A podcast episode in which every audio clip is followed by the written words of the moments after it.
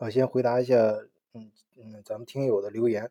呃，我上上节目说到，花园里的竹子，这在德国真的这竹子不能随便种，这玩意儿呃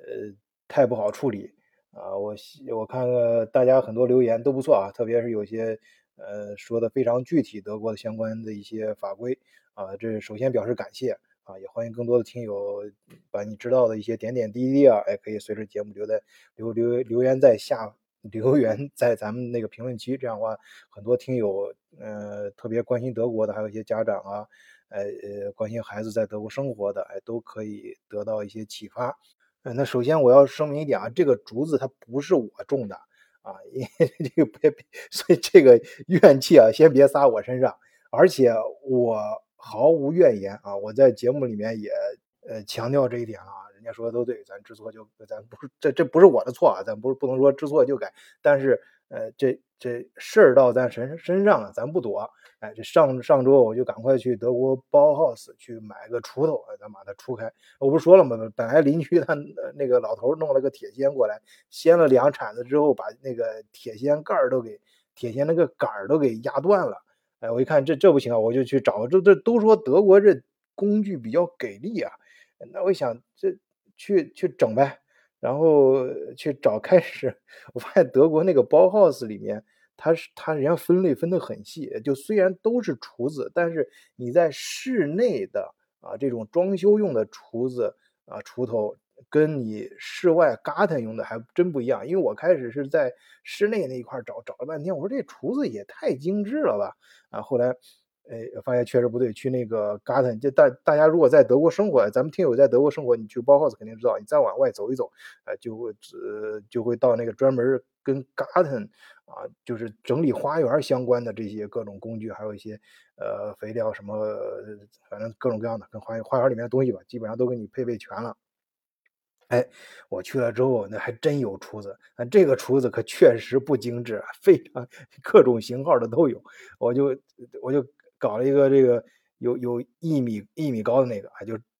正好往肩肩上一一拎啊，就能扛着锄头就就走了。哎，这这个后来我走两步感觉不太对劲儿，为什么呢？那玩意儿有点太大了，就是而且看挺吓人。你说我要是说穿着一身那个呃胶鞋，然后弄个老农民搭搭搭配的，这这可能还比较配套，人家知道我干农活的。我搞的那刚从办公室出来，然后。背个那我出去，人家以为我是不是那个什么出去啊？这不是刚那个美国那边不是刚发生那事儿吗？你是是不是出去找找找事儿去了啊？报复社会去了？我 有这个气质有点不太不气质有点相互冲突啊，不太搭。呃，后来后来我就这个把那锄头放去，还是找了一个哎呃小一号的，有半米有半米长，然后。这样子拎在手里面也不是特别显眼啊，那个那个大的那个锄头呢，往那个新的嘛，往那个衣服上一一搭，哎，就就就那个，当然咱咱不是为了偷偷东西啊，到那儿该扫码扫码，该该付账付账，哎，就就出去了。这回来之后呢，呃，他他当然没有那个大锄头给力啊，那大锄那我不是说那几颗已经变成了呃三堆嘛，那三堆还真不小，那竹子去去去刨，哎，就去刨这这。这几锄子，那锄头确实更给力啊，比铁锨给力。下去之后能刨到底，刨到底的时候往往往上压，压不动，一点一点刨。后来就后来我就就想，就当时刨出来有点后悔，还确实是，呃，也不用太注意形象，应该是。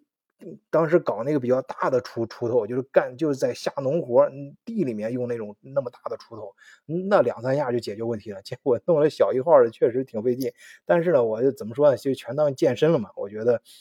而且锄的时候，我就是就是你知道，在那个呃，我相信在德国生活的咱们听友都有这种感觉啊。你其实，在德国，你一般的对咱们普通的家庭来说，你的花园都不是特别大，哎，在里面这个干点事儿啊，有时候这个。呃，可能你你要是说很两三下这活就干完了，还没那感觉，哎，就是用点小工具，哎，一点一点的把那个事儿给干下来，还挺挺有感觉的啊。我当时干的时候，我就想起来基基那个，呃，不是基督山伯爵，是那个呃呃《肖申克救赎》啊，对，就是《肖申克救赎》，人家用很很小的那个小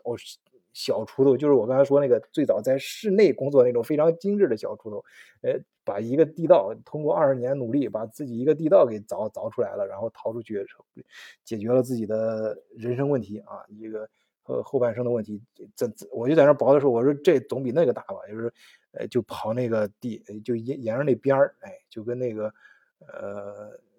吃饭的时候，那饭太热了，沿着边儿吃一样，哎，就就顺着那个边儿开始一点凿，哎，一点一点凿凿凿凿，然后一下凿，哎，真的是凿到最后就剩一点的时候，一拔就整个那个连根就整个那一那一撮就拔起来了，哎，一共三撮，还挺有意思啊。呃，当然这里面还有个问题，就是这里面我刚刚说的那竹子它窜的厉害，你说我邻居的邻居他都举报了，就说这个这个钻到他们家去了。呃，我不知道真的假的，反正这也没这我也不想去查查办，那我就整呗。然后我就给就就反正也联系了几个朋友啊，那那朋友说他们带更专业的工具啊，下呃下下下下周啊过来到到我这儿 到我花花园里帮忙一块儿把怎么把那个根给彻底除掉。然后这就说到上周，其实背后说的一个更大的问题，就是在德国这个租房啊还是买房。呃，不管是租房还是买房，就是 背后都有很多一些问题啊。当然，其实大家呀就觉得，嗯，其实好多问题啊都可以解决，最难解决的就是房价、房租一直在涨啊。德国，尤其是这几年啊，以前都觉得德国，我记得我最早刚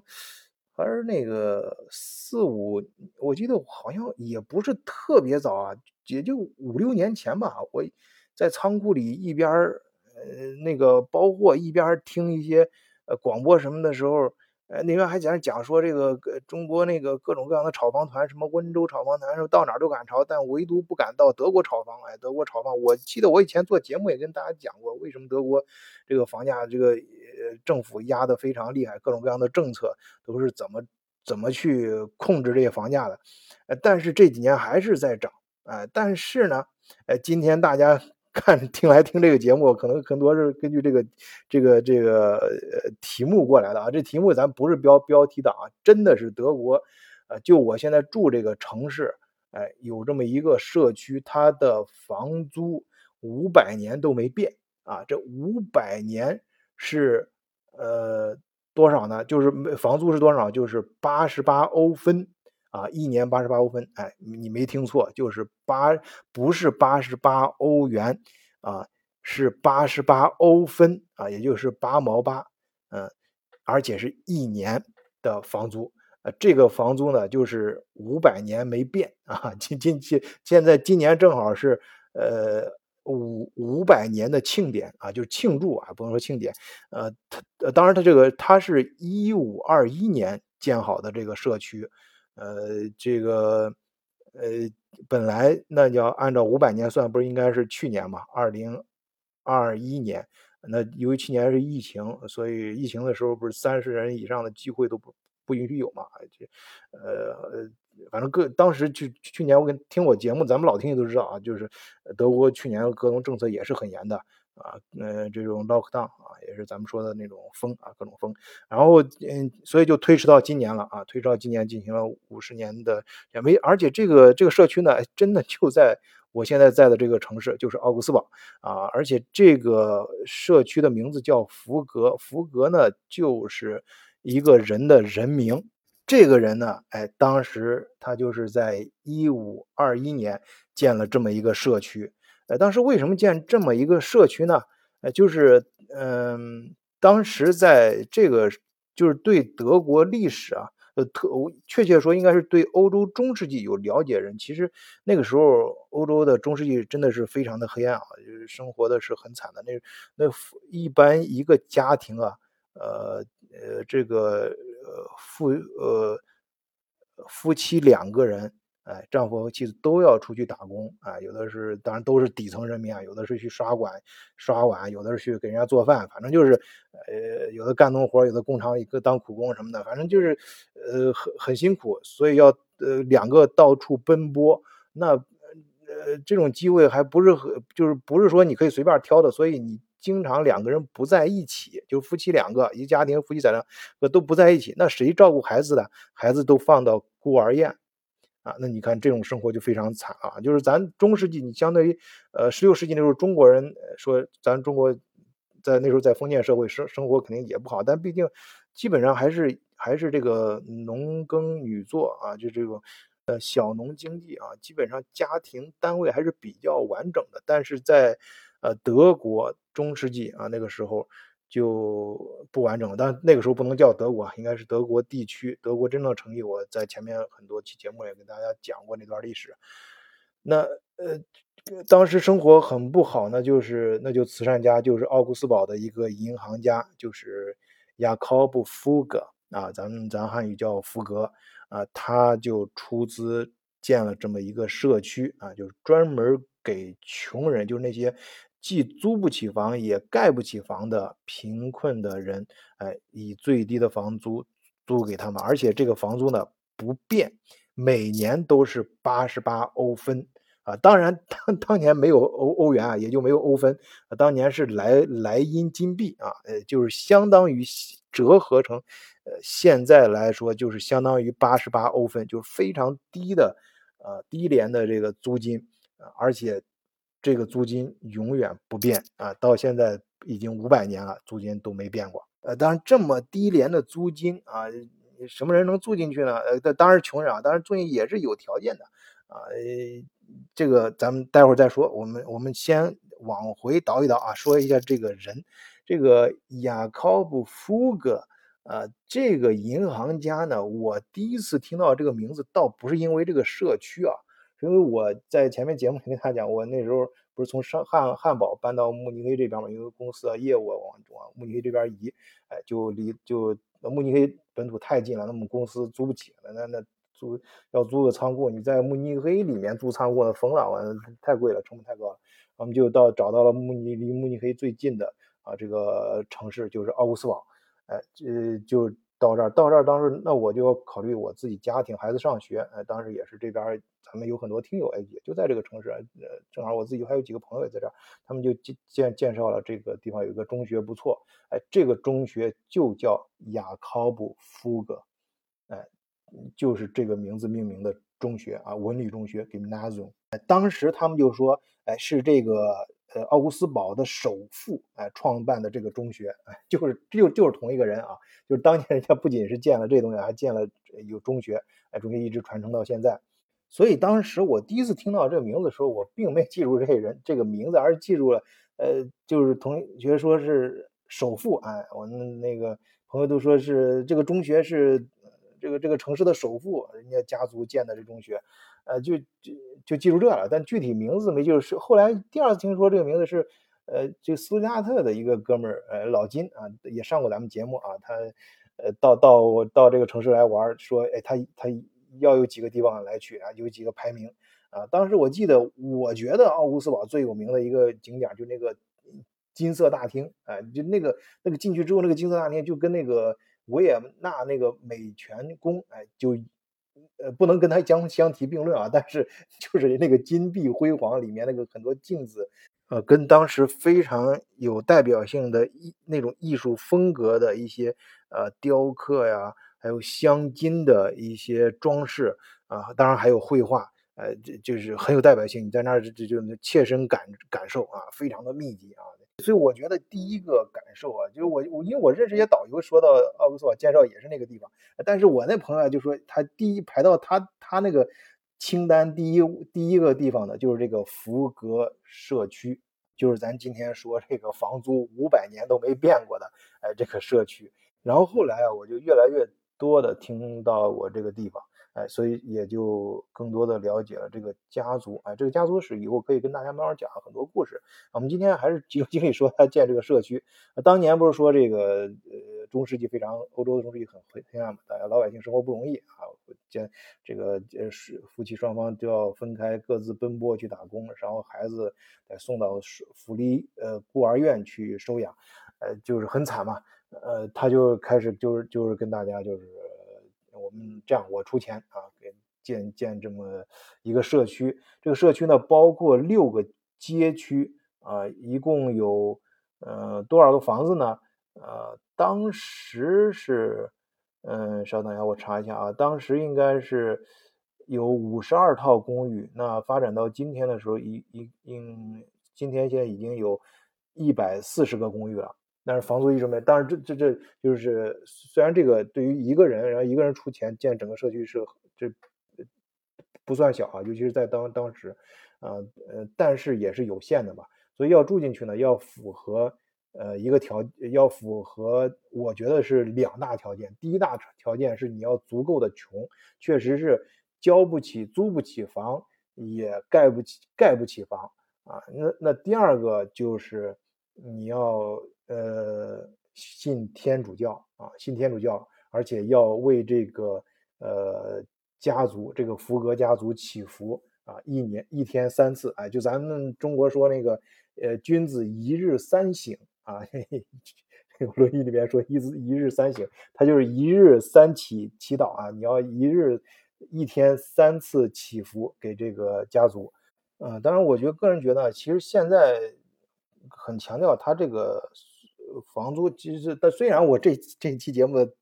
标题党也是 拿这个呃房租来吸引人，但实际上人家的我觉得更多的意义是人家建立这个社区的想法，就是我们常说嘛，到过德国人都感觉到，就是德国的福利非常好嘛，它背后支撑它这个整个社会运运作的这套体系，它是有一套思想在支撑的，呃，就是人家这种集体，就大家呃把生活成本相。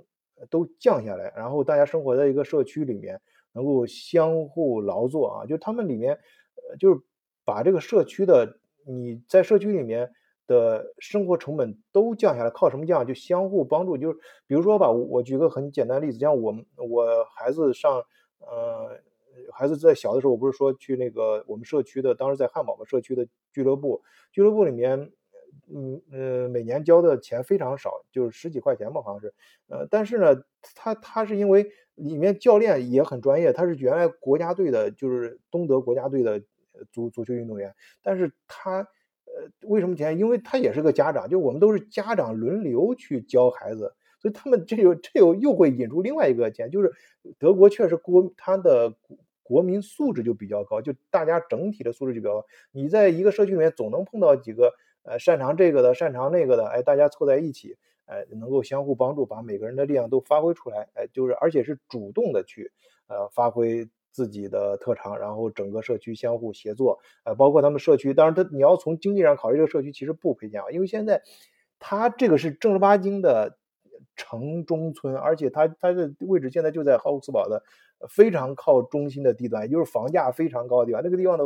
正常的房价已经到每平米六七千欧元了，你你那么大一片地方，人家要是当然现在只是租给你啊，就是说人家房租不变，但是所有权当当地啊，这个大家都知道，在德国土你买房子的话，十有八九你那个土地的拥有也是也是也是你就是祖祖辈辈都可以拥有这这块地的，那人家传下来这个地地价本身就很贵了，如果在那儿现在盖成房子，如果是把当然他他他现在不会拆啊，因为现在把它